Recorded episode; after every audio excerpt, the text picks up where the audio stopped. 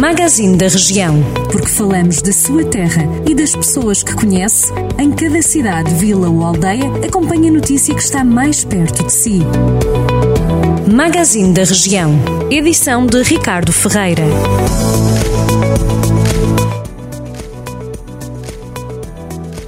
A Polícia Judiciária está a investigar um funcionário da Agência da Caixa Geral de Depósitos de Aguer da Beira por ter alegadamente desviado dinheiro do banco. O homem é suspeito de se ter apropriado de uma verba superior a 150 mil euros, segundo o que avança o jornal Correio da Manhã.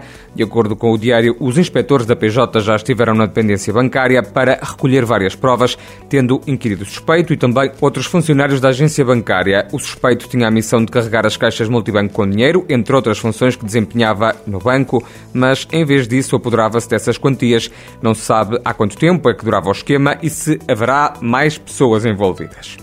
A apresentação de propostas para a nova edição do Orçamento Participativo de Santa Combadão abriu ontem. Os projetos podem ser apresentados até 30 de junho. Este ano o orçamento recebeu um reforço da dotação. Segundo a autarquia, através do Orçamento Participativo, é possibilitado que as ideias e propostas dos cidadãos ganhem forma, concretizando-se em intervenções físicas desenvolvidas em prol da comunidade.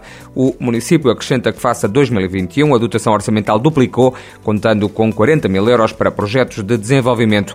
Podem submeter propostas todos os cidadãos do Conselho que sejam recenseados e com mais de 18 anos. As ideias devem ser apresentadas no site do projeto.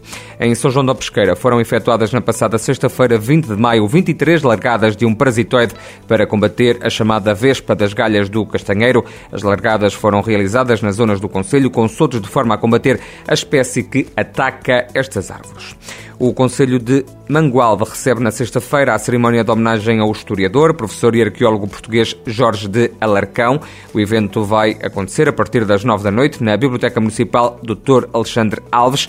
Vai contar com a inauguração de uma exposição intitulada Marcas de Romanização no Conselho de Mangualde, que vai ficar disponível para ser visitada até 3 de junho. A mostra apresenta vestígios dos tempos romanos com a colaboração do Museu de Arqueologia de Viseu, do Museu Nacional Grão Vasco, da Sociedade Martins Charles de Guimarães, também da Associação Cultural Azurara da Beira, entre outras entidades, além da arqueóloga Clara Portas. E decorre até domingo em Oliveira de Frades a Semana Gastronómica do Frango do Campo e da Polarda. Mais de 20 restaurantes do Conselho participam nesta iniciativa, que é promovida pela Confraria Gastronómica do Frango do Campo, onde o frango e a polarda vão ser reis das emendas com diferentes propostas. A iniciativa estende-se por todo o Conselho. Segundo a gramestre da Confraria Gastronómica do Frango do Campo, Carla Inês, o evento gastronómico pretende promover e valorizar o frango que é criado num ambiente natural e campestre.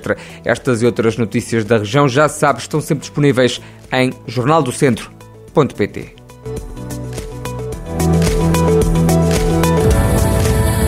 Jornal do Centro, a rádio que liga a região.